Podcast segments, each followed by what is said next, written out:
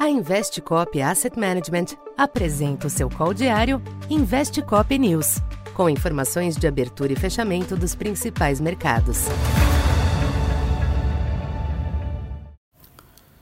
Bom dia. Eu sou Silvio Campos Neto, economista da Tendências Consultoria, empresa parceira da Investcop. Hoje, dia 5 de dezembro, falando um pouco da expectativa para o comportamento dos mercados nesta terça-feira. O ambiente permanece cauteloso nos mercados internacionais nesta manhã, à espera de importantes indicadores da economia norte-americana a partir de hoje, em meio à percepção de que os mercados podem ter ido longe demais na precificação de cortes dos juros pelo Fed em breve. Nesta terça, destaque na agenda para o ISM de serviços e o indicador JOLTS de vagas abertas, números que devem permitir uma leitura mais atualizada do andamento da economia norte-americana e do mercado de trabalho neste quarto trimestre. Por ora, a expectativa corrente é que uma importante desaceleração está em curso no período, com arrefecimento do aperto no mercado de trabalho.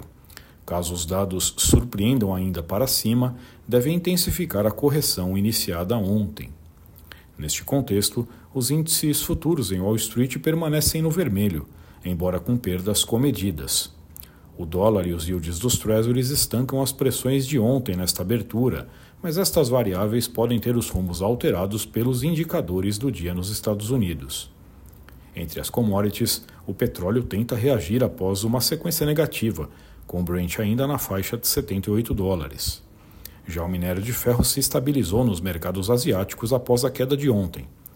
Na China, os índices PMI de serviços e compostos surpreenderam para cima em novembro, mas o dia também trouxe a notícia da revisão da perspectiva do rating do país pela Moody's de estável para negativa.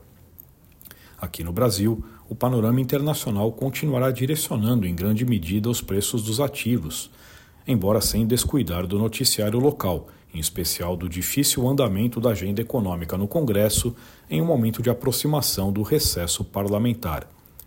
O risco fiscal já tem voltado a pesar, afetando o câmbio e juros. Por aqui, a agenda traz como destaque o PIB do terceiro trimestre, que deve exibir uma pequena contração na margem.